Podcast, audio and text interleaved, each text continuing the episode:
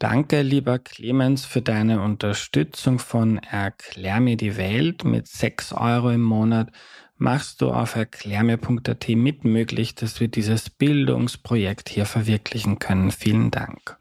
Diese Folge wird präsentiert vom Gesundheitsfonds Steiermark, der Kooperationspartner für vier Episoden zum Thema Gesundheit ist. Der Gesundheitsfonds Steiermark hat eine tolle Plattform mit gesund-informiert.at, die Menschen dabei helfen soll, gesunde Entscheidungen zu treffen. Und im gleichnamigen Podcast Gesund informiert gibt es einmal im Monat eine Folge mit Expertinnen. Gleich abonnieren.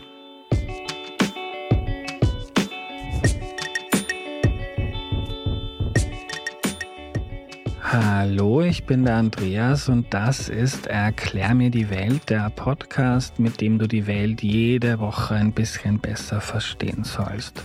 Heute geht es darum, wie man als Patient mit einer Ärztin redet oder als Ärztin mit einem Patienten. Ihr kennt das ja vielleicht, man geht zum Arzt, ist angespannt, nervös, redet über Dinge, man fragt nicht nach, vergisst die Hälfte und geht raus und denkt sich, ah, shit.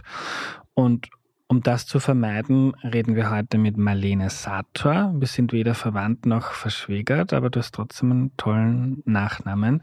Liebe Marlene, kannst du dich zu Beginn mal kurz vorstellen, bitte? Danke, du hast auch einen tollen Nachnamen. Ja, Marlene Sato mein Name und ich bin an der Gesundheit Österreich tätig, wo wir eben im Bereich der Verbesserung der Gesprächsqualität in der Krankenversorgung ja, diverse Maßnahmen und Projekte machen, wo es eben genau um dieses Thema geht, wie kann man die Gesprächsführung zwischen Patientinnen und Patienten und Ärztinnen, Ärzten, aber auch anderen Gesundheitsberufen verbessern. Wie kann man das so gestalten, dass die Patienten das auch wirklich verstehen und umsetzen können, dass die Informationen, die sie im Gespräch hören, wir haben das Ganze eingebettet unter dieses Thema der Gesundheitskompetenz. Vielleicht kann ich danach ein bisschen was noch dazu erzählen. Gerne. Genau. Und ich bin sonst Psychotherapeutin auch noch. Ähm, Genau, und beschäftige mich. Ich war viele Jahre auch in der Forschung zu diesem Thema, eben der Gesprächsqualität, wo wir eben mit unseren Videokameras äh, gegangen sind und eben gefilmt haben, äh, Arzt-Patient-Gespräche und, und das ganz, ganz genau dann eben transkribiert mhm. haben und uns angeschaut haben, wie funktioniert das so und mhm. was gibt es für Probleme und eben auch, wie kann man das besser machen. Mhm. Und was habt ihr da festgestellt? Also mich, wer hat sich da filmen lassen? Haben die Patienten dann gesagt, ja, ist okay? Ist also natürlich mit Einverständnis Verständnis. Ja. Also da gibt es ja immer Ethikkommissionen, die sich das anschauen müssen und äh, die Aha. Patienten werden natürlich auch vorher aufgeklärt und gefragt, ob ihnen das recht ist. Und die sind ja dann auch nicht irgendwie veröffentlicht worden, sondern mhm. anonym ausgewertet worden. Nein, so genau, genau. Nein, jetzt, ja. das eben nicht. Und was habt ihr da festgestellt? Was für, wo gab es da Verbesserungsbedarf in den Gesprächen? Ja, also es es liegt nicht daran, dass die Ärztinnen und Ärzte nicht freundlich und nett sind und nicht irgendwie guten Willens wären. Ähm, also mm, die meisten Ärztinnen und Ärzte wollen ja wirklich Informationen vermitteln und den Patienten helfen gut. Mhm. Ähm, aber was wir halt oft sehen ist, mittlerweile im Studium, die Medizinstudierenden lernen ja auch ärztliche Gesprächsführung mit Schauspielpatienten und das ist auch sehr Aha. gut so. Aber was wir halt sehen, ist, dass es wenn die Medizinstudierenden fertig sind und dann in die, in, zum Beispiel ins Krankenhaus kommen und dort ähm, zu arbeiten beginnen, äh, dass die halt dann dort erleben, okay, das ist eigentlich das, was ich da im Studium gelernt habe mit einer Schauspielpatientin und einer Psychologin, das hat da in der, in der wirklichen Welt da draußen sozusagen überhaupt keinen Wert. Das wird Aha. nicht wertgeschätzt in dem Maß, da kommt es auf ganz andere Dinge an.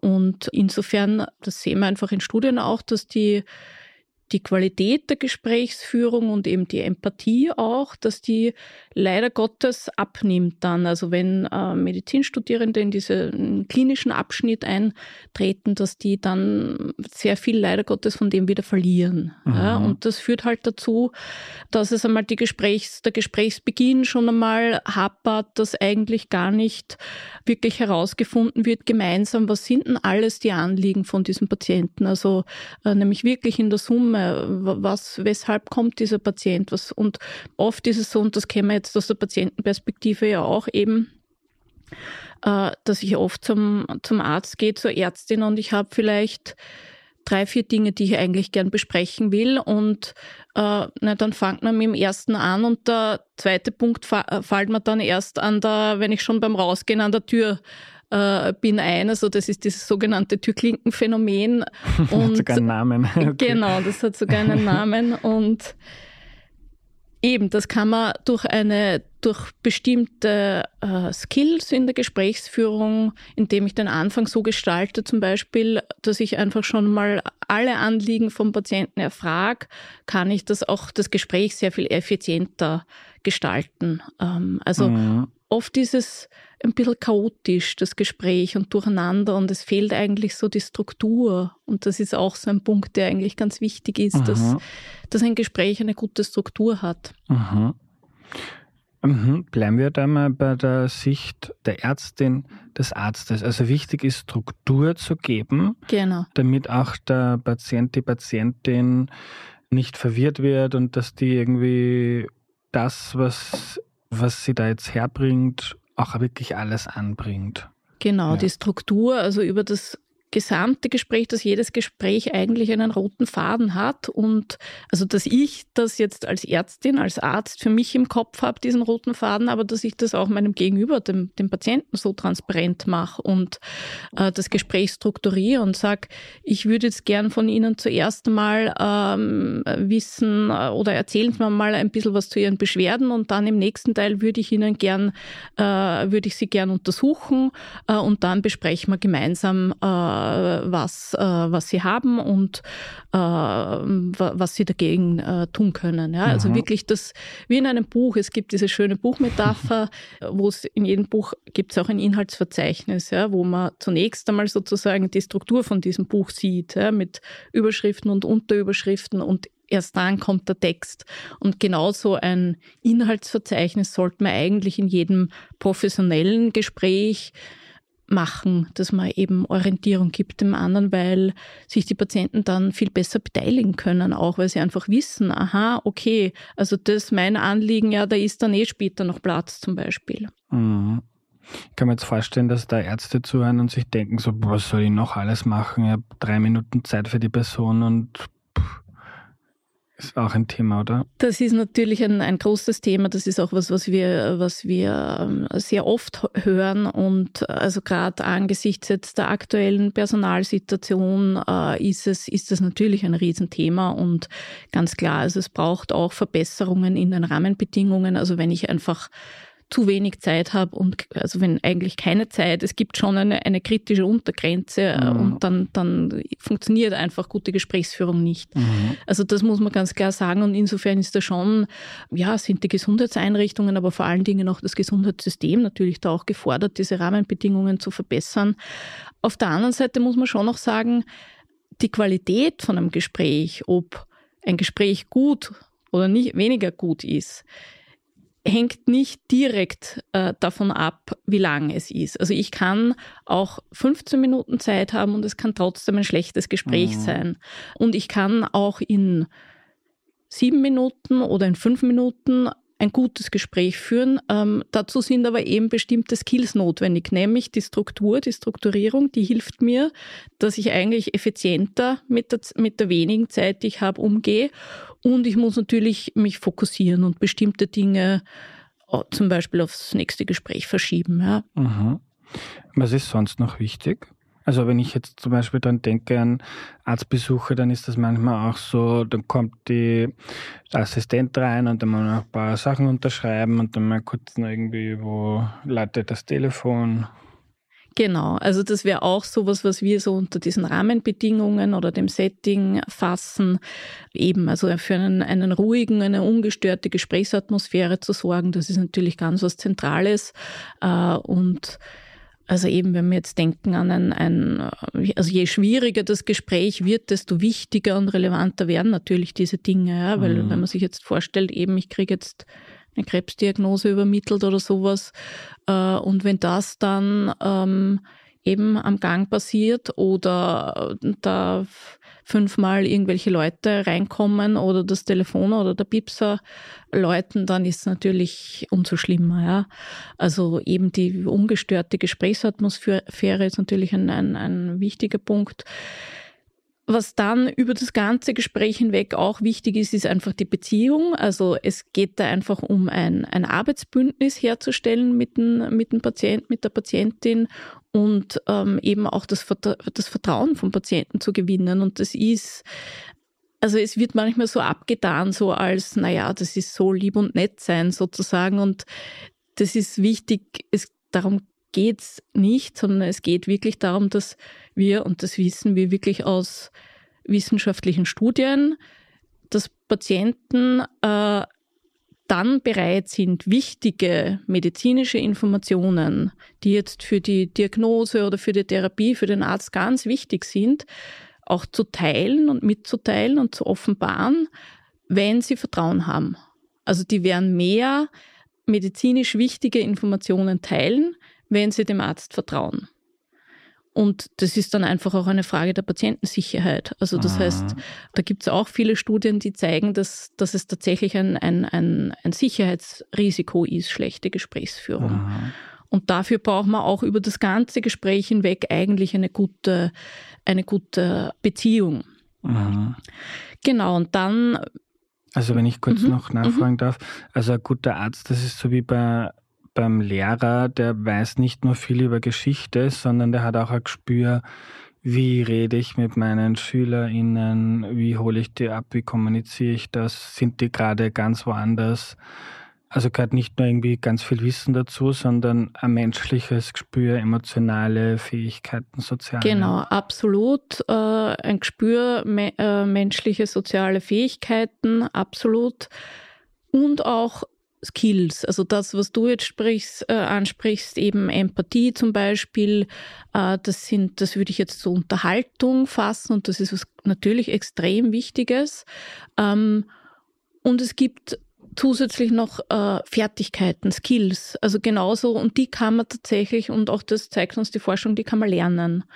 Ähm, also da, ähm, die kann man einfach, die kann man wirklich trainieren und das ist auch das, was wir tun, eben mit Schauspielpatienten, ähm, solche Skills, eben zum Beispiel, wie strukturiere ich ein Gespräch, äh, das kann man tatsächlich lernen. Ja. Aha.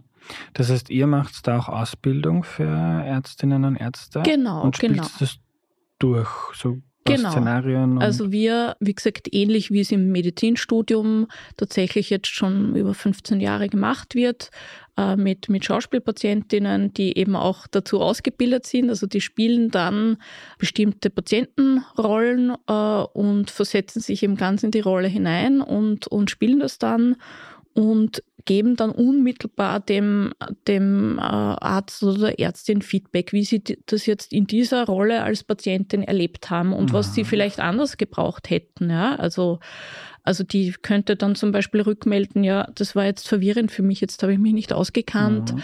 oder ich hätte eigentlich noch das oder jenes sagen wollen und ich habe jetzt nicht gewusst, wo kann ich das jetzt eigentlich einbringen oder unterbringen äh, oder es war mir zu schnell, ich bin jetzt da eigentlich nicht mitgekommen. Sie haben jetzt so viele Informationen auf einmal, das ist eben was, was wir sehr häufig auch sehen, weil du vorher gefragt hast, was sind so häufige Fehler ja. zum Beispiel.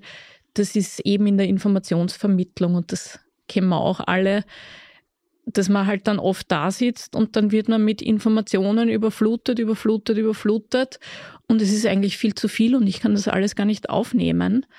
Und ähm, da ist was, was ganz Wichtiges, es klingt so einfach, aber es ist eben gar nicht so leicht, Pausen zu machen, auch im Gespräch, damit der Patient nachfragen kann oder einfach auch ja. verarbeiten kann. Und gibt es bei diesen Übungen mit SchauspielerInnen Dinge, die Ärztinnen und Ärzten häufig schwer fallen, wo sie sagen, okay, das ist etwas, was ich verbessern möchte noch, als jetzt die Strukturinformationsvermittlung?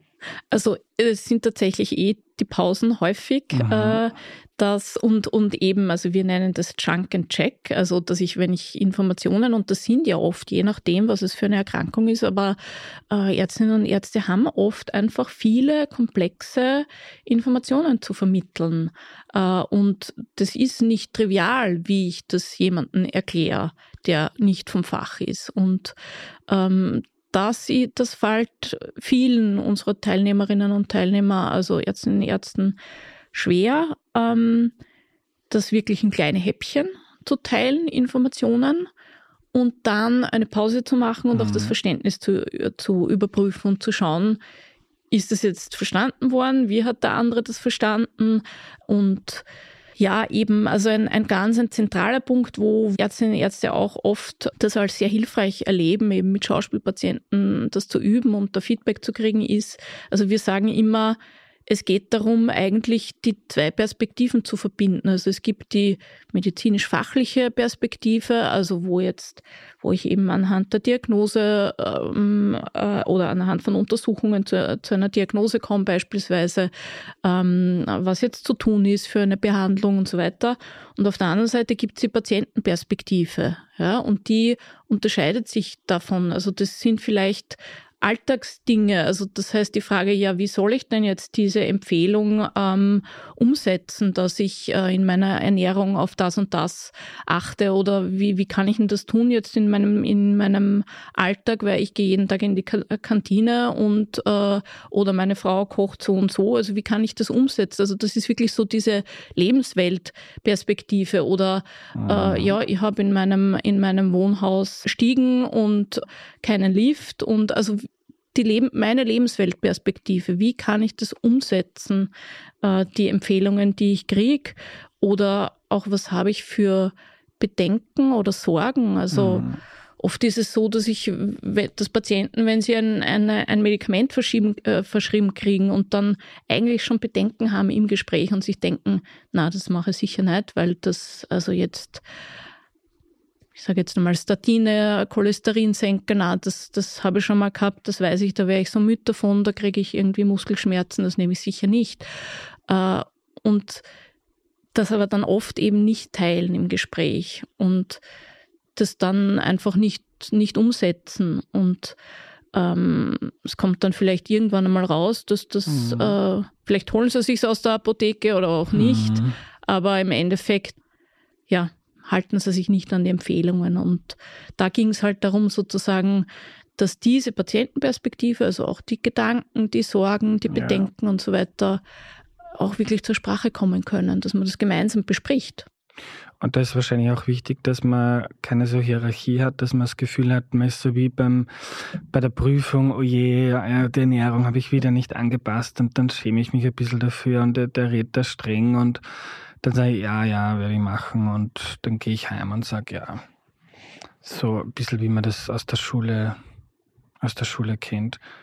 Genau, da muss man eigentlich sozusagen, also mm, wir haben noch ein relativ äh, paternalistisches äh, Verhältnis, Beziehungsmodell äh, bei uns und, und eigentlich sollte man da mehr in Richtung eines partnerschaftlichen Beziehungsmodells, also wo es wirklich darum geht, okay, das sind, natürlich ist es eine Asymmetrie, weil das Fachwissen, das hat äh, liegt natürlich beim Arzt, bei der Ärztin, aber die Patientinnen und Patienten sind ja auch Expertinnen für sich und ihren Körper und ihre Lebenswelt und wie sie das eben umsetzen können, integrieren können oder eben, was sie sicher nicht machen werden aus bestimmten Gründen. Also eigentlich ist es mhm. schon ein Gespräch zwischen zwei Experten und ich meine, was wir auch wissen, mittlerweile die allermeisten äh, äh, konsultieren den Herrn Dr. Google. Das heißt, es gibt ein Vorwissen. Also es ist naiv zu glauben oder, oder auch sich, also man kann sich darüber aufregen, dass es so ist oder man kann es beklagen, aber es, es ist einfach ein Faktum, dass, ja, wenn ich jetzt einen, einen Blutbefund nach Hause geschickt kriege und da ist irgendwas markiert, dann google ich einmal und, und dann kommt natürlich die ganze Latte an, was das alles sein mhm. kann. Das heißt, ich habe immer schon ein gewisses Vorwissen, wenn ich zum Arzt komme. Hat man immer Krebs, wenn man googelt. Genau, genau. hoffentlich dann nicht. Und habt ihr Erfahrungen, wie das dann ist? Weil ich kann mir vorstellen, okay, man lernt mal Medizinstudium, dann ist man zehn Jahre in der Praxis, man merkt so, okay, das wird nicht gesehen, geschätzt, andere Dinge sind wichtig. Dann kommt man mal wieder zu euch und merkt so, okay, das kann ich besser machen. Aber man sitzt da ja oft in seinem Kämmerlein, es schaut keiner zu und man ist so, also wie kann man das integrieren, die Dinge, die man da lernt, damit man das wirklich dann nachhaltig umsetzt, das mhm. Arzt, das mhm. Ärztin? Also es haben schon viele ein, ein, ein diffuses Gefühl, dass sie irgendwie unzufrieden sind, weil das ja für mich selber jetzt als Ärztin oder Arzt letztlich dann auch unbefriedigend ist. Und das ist auch was, was wir einfach wissen aus der Forschung, dass das auch für die Arbeitszufriedenheit der Mitarbeiterinnen und Mitarbeiter von Gesundheitseinrichtungen was Zentrales ist. Ja? Äh, und dass es sogar eher, also oft ist so das Bedenken, naja, wenn man sich zu sehr da involviert und engagiert, dann geht man ins Burnout. Äh, und da, da will ich mich sozusagen davor mhm. schützen was uns die Forschung zeigt, weist ins, in die andere Richtung, nämlich äh, dass eben empathische, patientenzentrierte Gesprächsführung eher ein Schutzfaktor ist, dass ich eben äh, eine höhere Arbeitszufriedenheit habe und dass mich das auch schützt vor einer, einer Überforderung und, und ähm, Überlastung und gegebenenfalls mhm. wirklich Burnout. Ja, drehen genau. wir den Spieß mal um, weil es ja nicht nur darum geht, wie jetzt die Ärztin oder der Arzt sich verhält, sondern auch, was der mhm. Patient, die Patientin macht, tut, vorbereitet, fragt, sich traut oder nicht.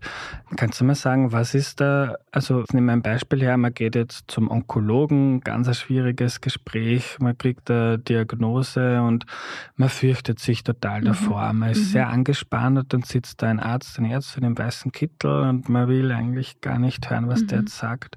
Wie geht man so in ein Gespräch? Wie kann man das gut machen? Ja, was da zu, be mhm. zu beachten. Also eben jetzt in dieser Beispielsituation, wo es wirklich um eine ein, ein sehr schwierige Diagnose geht, ähm, ist es zum Beispiel absolut zu empfehlen, sich zu überlegen, ob man, ob man eine, eine Person des Vertrauens mitnehmen möchte zum Gespräch, äh, den, einen Angehörigen zum Beispiel, äh, weil man einfach dann selber in der Situation oft ja, überfordert ist und dann so, also sich dann auch gar nicht alles merken kann, was der Arzt einem sagt und insofern es hilfreich ist, wenn da jemand zweiter ist, der vielleicht für eine Notizen macht und auch oder auch im Gespräch nochmal Fragen stellen kann, weil ich im Moment einfach überfordert bin. Ja? Also das ist sicher was, was man sich überlegen kann. Kann man das immer tun? Einfach mitnehmen? In den meisten Fällen, mhm. also und gerade in solchen Situationen ist das, ist das absolut auch üblich, mhm. genau, genau, ja. Ein anderer Punkt ist, was wir vorher gesagt haben, ähm, wie gesagt, es ist völlig klar, dass, dass fast alle von uns das tun in der Zwischenzeit, dass sie googeln. Aber da ist es eben wichtig, auch, und das ist, also das ist ein großes Problem, jetzt auch unabhängig von der onkologischen Situation, aber generell, äh, also die WHO hat das als ein, einer der größten äh, Gesundheitsrisiken tatsächlich ähm, formuliert äh, und eben gesagt, okay, da muss man was tun, dass es ganz viel Desinformation im, im, im, im Internet oder auf Social Media gibt und äh, das ist eben das, wo man eigentlich Gesundheitskompetenz braucht. Also äh, die Fähigkeit, das Wissen und die Motivation, dass ich ähm, die für mich relevanten Gesundheitsinformationen, äh, dass ich die finde, dass ich die verstehe äh, und dass ich sie anwenden kann und dann auch auf dieser Basis Entscheidungen eben gemeinsam mit Arzt, Ärztin beispielsweise treffen zu können. Und ähm, wie gesagt, es ist nicht so einfach mittlerweile in dem Dschungel an Informationen, die es im Internet gibt, so wie du vorher gesagt hast. Also wenn ich google, dann kommt sofort einmal mhm. äh, raus, dass ich Krebs habe sich da zurechtzufinden. Und da ist zum Beispiel, haben wir von der österreichischen Plattform Gesundheitskompetenz, die da eben in den verschiedenen Bereichen, in allen Bereichen, die wir jetzt auch angesprochen haben, Maßnahmen setzt und, und ähm, Vernetz, Vernetzungsarbeit auch leistet und Beratungsarbeit leistet und Tools zur Verfügung stellt. Da ähm, haben wir zum Beispiel eine ähm, eine Checkliste auch für gute Gesundheitsinformationen. Also die kann man sich auf unserer Website äh, oepgk.at auch runterladen unter dem äh, Schwerpunkt gute Gesundheitsinformation. Und das ist eben wirklich für Patientinnen und Patienten eine Checkliste, wo ich, wenn ich im Internet irgendwelche Informationen finde, auch schauen kann, ist das verlässlich? Ist das, äh, ist das verständlich? Sind da Quellen angegeben zum Beispiel? Äh, ist das ausgewogen? Wird da auch sowohl Nutzen als auch mögliche ähm, Schaden, Nebenwirkungen kommuniziert? Mhm. Oder ist das eben vielleicht ein, ein Werbe, äh, Werbeinformation von irgendeiner Firma? Sind da irgendwelche Adressen dahinter? Mhm. Ist das wissenschaftlich fundiert? Und das, diese Checkliste zum Beispiel ist was, was man benutzen kann, um eben zu, zu beurteilen, sind Informationen, die ich im, im Internet finde, kann ich mich auf die verlassen. Ja. ja. Und weil du vorhin so gesagt hast, diese paternalistische Gesprächsführung mhm. oder so der, der große Arzt äh, und der kleine Patient, der sich nichts fragen traut. Also diese Kompetenz kann man auch erwerben, indem man sich traut, Dinge zu fragen. Und das ist dann eben auch eine Frage, wie geht der Arzt, die Ärzte mit mir um und gibt ihm das Gefühl so, er ist so gescheit und ich bin ganz blöd und ich soll jetzt gefälligst seine schlauen Empfehlungen umsetzen. Ich kann mich zum Beispiel erinnern, ein Wirt, zu dem ich gern gehe, hat mir mal gesagt, wie ich über mein zu hohes Cholesterin geredet habe, da Chips kannst du essen, was du willst, weil da ist kein tierisches Fett drin und darum wurscht. Ja, und ich habe gedacht, cool, weil ich liebe Chips. Aber ich bin dann, ich habe ein bisschen gegoogelt und habe mich nicht auskennt und habe mir dann auch getraut, meinen Arzt zu fragen, stimmt das eigentlich? Mhm. Und mhm. kann man er hat gesagt, nein, das ist ein Blödsinn, stimmt nicht, aber gut zu wissen, ich traue eher meinen Arzt als meinem Wirten. Ja. aber einfach so, so ein bisschen, was ja auch die Idee von Erklär mir die Welt ist, schlauen Menschen einfach Dinge zu fragen, die sich jeder mhm. äh, fragt, aber die man sich oft nicht fragen traut. Also das ist auch wichtig, oder? Genau, das ist ein ganz wichtiger Punkt, was du sagst. Also eben, das ist das, was wir unter Empowerment von Patientinnen und Patienten verstehen. Also das, und das ist, glaube ich, so auch eine, einfach eine, eine Grundeinstellung, die ich jedem empfehlen würde, sozusagen wirklich die Gesundheit auch in die eigene Hand zu nehmen und der Verantwortung zu übernehmen und, und auch mit dieser Einstellung in ein Arztgespräch zu gehen. Und ähm, eben dazu gehört es auch, e, erstens einmal, dass ich mich vorbereite, dass ich mir im Vorfeld vielleicht Fragen überlege und mir wirklich überlege und auch notiere.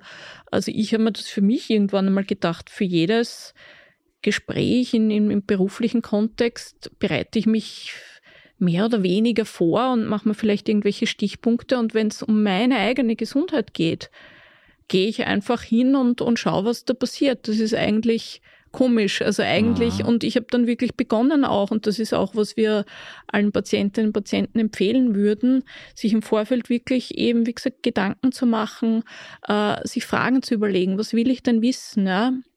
Oder auch eben Vorbefunde ähm, zu, zu, zu sammeln, Medikamente, eine Medikamentenliste äh, zu erstellen, vielleicht ein Symptomtagebuch zu führen und, und weiß ich nicht, zum Beispiel Kopfschmerzen auch wirklich zu dokumentieren, damit ich das dann auch dem Arzt ähm, erzählen kann, wann das mhm. genau ist und wann es wie stark ist, wann es schlimmer ist, wann es weniger schlimm ist und so weiter.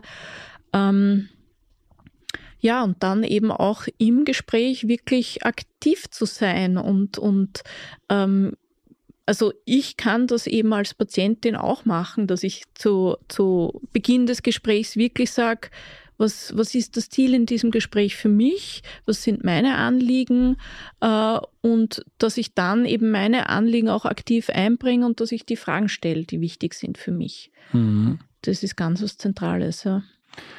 Und vielleicht auch die Offenheit oder die also der ehrliche Umgang mit gewissen Dingen, weil man kann auch zum Beispiel sagen, lieber Herr Doktor, es, ich weiß, dass es nicht gesund ist, aber ehrlicherweise die drei Bier, die ich da dreimal die Woche trinke mit Freunden, das ist mehr Therapie, wie man manchmal sagt, aber das werde ich nicht ändern. Schau mal, wie wir damit arbeiten. Oder verschreibt man das Medikament und ich kenne das bei Bekannten, zum Beispiel bei Psychopharmaka, wird was verschrieben und dann aber eigentlich, äh, ich weiß gar nicht, was das mit mir macht, aber ich bin auch überfordert, ich, es ist stigmatisiert, zu, äh, ehrlich zu sagen, ich habe Bedenken, das zu nehmen oder ganz ehrlich, ich will das einfach nicht nehmen, wie arbeitet man weiter. Ja. Ganz genau, das ist eben auch was Wichtiges. Dass, also es hat, das ist was, was häufig der Fall ist und das hängt, wie wir vorher gesagt haben, mit diesem eben mit, mit fehlendem Vertrauen dann zusammen und da, da müssen beide mhm. Seiten was dafür tun. Das ja. ist immer ein Wechselspiel.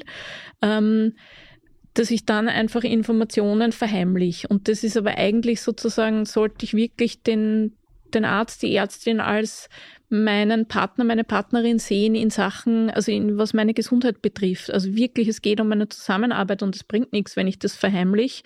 Äh, es ist besser, wenn ich sozusagen die Karten da offen auf den Tisch lege und versuche offen zu besprechen. Äh, wie können wir damit tun? Ich, ich, ich, ich habe da die und die Nebenwirkungen immer oder ich habe Angst vor den und den Nebenwirkungen äh, und wirklich zu besprechen, einen, einen mögliche alternative Wege auch. Mhm. Und Du hast mir im Vorfeld Unterlagen geschickt und was ich auf die Idee bin ich noch nie gekommen, fand ich aber toll. Also wenn man jetzt ein Gespräch hat, wo klar ist, man ist sehr aufgeregt, entweder man nimmt wen mit oder gibt auch die Möglichkeit, dass man den Arzt oder die Ärztin fragt, ist es okay, dass ich einfach mein Smartphone mitlaufen lasse, damit ich mir das vielleicht nochmal in Ruhe mhm. Mhm. anhören kann. Mhm. Ja ist absolut eine Möglichkeit. Eben, wie gesagt, das ist natürlich wichtig, dass ich das frage. Ähm, damit sich jetzt nicht der Arzt irgendwie auf den Schlips mhm. getreten fühlt. Aber ähm, also da gibt es auch Projekte, die das ähm, genauso empfehlen und, und auch getestet haben und schauen, äh, was das bringt. Ähm, eben, wenn ich nicht die Möglichkeit habe, jemanden mitzunehmen, dass ich es mir einfach aufzeichne und, und äh, im, im Nachgang nochmal anhören kann. Mhm. Und was ich auch toll fand in diesem Folder, etwas, was ich als Journalist immer probiert habe, wenn ich einen Artikel schreibe, kann ich es in eigenen Worten, ohne auf irgendwelche Unterlagen zu schauen, zusammenfassen, worum es da geht. Und wenn ich es nicht kann, dann muss ich es mir nochmal anschauen. Mhm. Und das geht da auch, sich selber zu überlegen oder im Gespräch nochmal, okay, das heißt jetzt, das ist das Problem und das ist die Option und uh, die und Vor- und Nachteile. Ganz ja. genau. Das ist auch eine ganz, ganz hilfreiche Technik, die ich als Patientin, als Patient anwenden kann und die wir auch den umgekehrt den Ärztinnen und Ärzten äh, eben in unseren Trainings äh, vermitteln. Ähm, das nennt sich Teachback. Also das heißt, dass ich in eigenen Worten nochmal zusammenfasse, was ich verstanden habe. Ja? Und das ist einfach für beide eine, eine ganz äh, wertvolle Möglichkeit, weil der andere einfach sieht dann, okay, was, was ist angekommen? Also das ist ja in der Kommunikation immer das Schwierige, sozusagen. Es werden Informationen ausgetauscht, aber ich, ich weiß nicht, was beim anderen jetzt wirklich, ich kann nicht in den Kopf hineinschauen. Was ist da jetzt angekommen? Wie hat der andere das verstanden? Und mit dieser Möglichkeit mit diesem Teachback, also äh, den anderen zusammenzufassen las, äh, lassen in eigenen Worten, äh, was er verstanden hat. Das ist einfach eine ganz gute Möglichkeit, um das Verständnis nochmal sicherzustellen. Und das kann ich, wenn das mein, mein Arzt nicht macht, kann ich das einfach von mir aus äh, am Ende des Gesprächs, ich, darf ich nochmal zusammenfassen, ich hätte das jetzt so verstanden. Mhm. Und das ist wirklich für beide hilfreich. Ja. Marlene, letzte Frage. Im Vorfeld hast du so etwas Interessantes gesagt, nämlich dass Gesundheitskompetenz jetzt nicht heißt, dass man urviel Fachwissen hat, weil das kann man als Laie sowieso äh, nicht durch, durchschauen, sondern dass es eher darum geht, wie geht man mit Informationen um, wie, wie bereitet man sich auf so ein Gespräch vor. Also das, man muss nicht so viel wissen, sondern eher wissen, wie man sich das dann holt oder Richtig. anzapft. Mhm, ganz genau. Also das, das ist oft ein, ein, ein Missverständnis, dass man glaubt, Gesundheitskompetenz würde bedeuten, eben ganz viel zu wissen, aber das ist, das ist Gesundheitswissen. Mhm. Aber Gesundheitskompetenz ist, so wie es das du jetzt gesagt hast, eigentlich ähm, eben die, die, das Wissen und die Fähigkeit und auch die Motivation, dass ich mir die Informationen, die für mich wichtig sind, ähm, dass ich die finde, dass ich es verstehen kann äh, und dass ich sie auch, äh, dass ich sie beurteilen kann, zum Beispiel, wie wir vorher gesagt haben, bei den, bei den Informationen im, im Internet, mhm. auf was kann ich mich da wirklich verlassen äh, und dass ich sie auch dann umsetze und auf dieser Basis eben Entscheidungen treffe. Und was wichtig ist bei dem Begriff Gesundheitskompetenz ist, und das wird auch oft falsch verstanden, das ist nicht nur was Individuelles, sondern das sind eben, das ist da gibt es zwei Seiten dabei. Die eine Seite, ja, das sind individuelle Fähigkeiten zum Beispiel äh, oder individuelles Wissen auch. Auf der anderen Seite, also etwas zu verstehen, auf der anderen Seite braucht es dafür aber auch ähm, die, die, die, die ähm, braucht es dafür auch, dass die Informationen so angeboten werden äh, vom Gesundheitssystem oder in diesem Fall von der Arzt, äh, vom Arzt, von der mhm. Ärztin, dass ich, dass sie eben gut äh, verstehbar sind und dass sie umsetzbar sind, dass ich weiß, was ich dann tun soll, äh, dass ich beurteilen kann, äh, wie ich das, äh, wie ich es lesen soll zum Beispiel. Also es sind insofern sowohl die Patientinnen und Patienten gefragt, als auch alle die Gesundheitsinformationen und jetzt egal, ob das in einer App ist oder auf Social Media oder im Internet oder eben im persönlichen Arzt-Patient-Gespräch, alle die Informationen anbieten, dass die das so gestalten, dass die eben verstehbar sind. Ja? Mhm. Und da gibt es einfach eine, eine ganze Reihe von, von guten Praxisbeispielen auch. Also was ich ganz eine tolle Möglichkeit auch finde, ist, es gibt so diese ähm, diese, diese Infografiken, diese Faktenboxen, ähm, die sind, äh, gibt es in, in, in, Deutschland zum Beispiel von, vom Gerd Gigerenz, ein Risikoforscher, der das initiiert hat und jetzt über die, die AOK, das ist eine, eine Versicherung, eine deutsche, auch ähm, anbietet, aber man findet in der Zwischenzeit in, in manchen Bereichen, ähm, wo in, in solchen Infografiken äh, ganz klar dargestellt ist, zum Beispiel, Beispiel jetzt Mammographie-Screening. Soll ich eine, was bringt's mir und was ist vielleicht auch der potenzielle Schaden, wenn ich eine Mammographie machen lasse? Ja, und dann mhm. wird das mit diesen Männchen da dargestellt. Einmal in der Box 1000 Frauen, die eine, eine, ein Mammographie-Screening teilgenommen haben und äh, in der zweiten Box 1000 Frauen, die nicht teilgenommen haben. Und dann ist markiert, wie viele Frauen davon äh, wie viele, also wie viele äh, Frau äh, Todesfälle können verhindert werden. Mhm. Und da, und da geht es dann auch darum, eben um natürliche Häufigkeiten, die da einfach grafisch gut verstehbar dargestellt sind, wo ich einfach dann auf dieser Basis eine gute Entscheidung für mich treffen kann oder eben auch gemeinsam mit, der Art, mit dem Arzt, mit der Ärztin überwiegt für mich der Nutzen oder der Schaden. Mhm. Liebe Marlene, danke für deine Zeit. Sehr gerne. Danke dir für das Interview.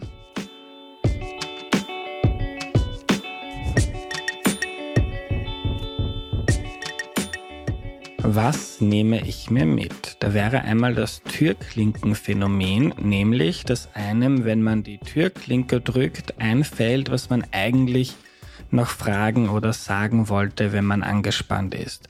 Und dass das im medizinischen Bereich sehr üblich ist. Ich habe da noch nicht so viel drüber nachgedacht, aber zu wichtigen oder belastenden medizinischen Gesprächen einfach einen Freund oder eine Freundin mitzunehmen, finde ich eine tolle Idee.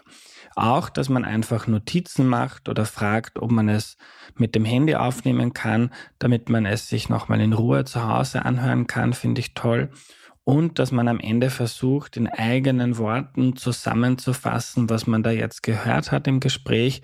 Das ist sicher super nützlich und dann kann der Arzt oder die Ärztin nochmal einhaken, wenn man etwas falsch verstanden hat. Und was ich mir noch mitnehme, Offenheit, ehrlich sein. Eine Ärztin ist eine Dienstleisterin, die uns hilft, gesund zu werden oder zu bleiben. Sie ist für uns da und da gibt es keine Hierarchie, auch wenn da viele von uns noch drinnen verhaftet sind, auch unter dem medizinischen Personal.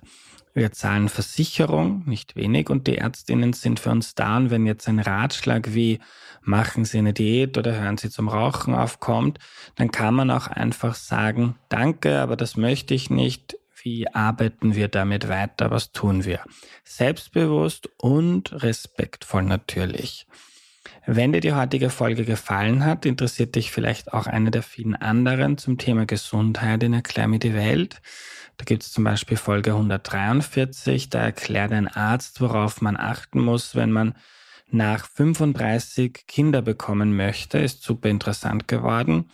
Oder in Folge 130 wird erklärt, was Krebs ist und wie die Wissenschaft und die Medizin dagegen ankämpft. Unser Angebot bei Erklär mir die Welt ist, ihr versteht die Welt mit wenig Aufwand jede Woche ein bisschen besser. Wenn euch das hilft, dann unterstützt unsere Arbeit bitte auf erklärmir.at und schaut mal im Shop vorbei auf erklärmir.at slash shop. Dort gibt's T-Shirts, Pullis, Jutebeutel oder Hefall für Erklär mir die Welt Fans. Auch immer eine gute Idee für einen Geburtstag oder andere Feierlichkeiten. Ihr könnt die Erklär mir die Welt News gratis abonnieren per Newsletter, Signal oder Telegram. Die Links dazu findet ihr in der Podcast-Beschreibung oder auf der Homepage. Dort gibt es Infos über Gewinnspiele, also in den Erklär mir die Welt News gibt es Infos über Gewinnspiele, Events, neue Folgen, Fragen, Aufrufe und alle Tipps von mir zusammengefasst, also Bücher, Filme, Serien und andere Dinge, die ich hier empfehle. Außerdem haben wir einen Discord-Channel zum Connecten untereinander und wir bauen auch gerade einen YouTube-Channel auf. Ihr könnt dort alle Aufnahmen seit Mai 2023 auch mit Video anschauen, wenn euch das interessiert. Kurze Ausschnitte davon gibt es auch immer auf TikTok oder Instagram und wir sind natürlich auch auf Facebook. Also, wo auch immer du bist, du kannst dich mit Erklär mir die Welt verbinden und mehr über unsere Arbeit und Inhalte erfahren. Am Ende noch ein Danke an Valentina Pfattner, Sidonie Sagmeister, Missing Link, Audio Funnel und DoMotion. Wir hören uns nächste Woche am Dienstag. Da kommt eine Folge dazu, wer die Menschen sind, die in Österreich selten bis gar nie zur Wahl gehen und wie wir das wieder ändern können, denn das ist für unsere Demokratie ein ziemliches Problem. Bis dahin eine gute Zeit, euer Andreas.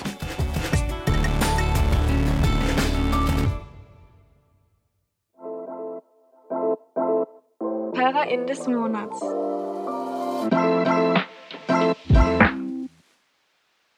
Die Hörerin des Monats ist die Anke. Mhm. Sie beschreibt sich selber als, also dass sie am Anfang immer sehr zurückhaltend und, und eher zuhört, wenn sie jetzt jemanden noch nicht so gut kennt. Aber wenn sie sich dann sicherer fühlt, dann redet sie auch gern über Themen. Mhm. Aber das im Podcast ja perfekt, um einfach mal zuzuhören. Genau, stimmt, ja. Und sie hat dann auch gesagt, was ihre Lieblingsfolge ist. Mhm. Und zwar ist es die Nummer 167, Erklär mir Gentechnik mit Martin Moder. Mhm, Sehr coole Folge. Ja. Und das ist ihre Lieblingsfolge, weil sie dem Thema Gentechnik immer eher ablehnend gegenüberstand. Und jetzt find, hat sie irgendwie gefunden, dass das nach dem Anhören, dass es aber auch sehr viel Positives bewirken kann.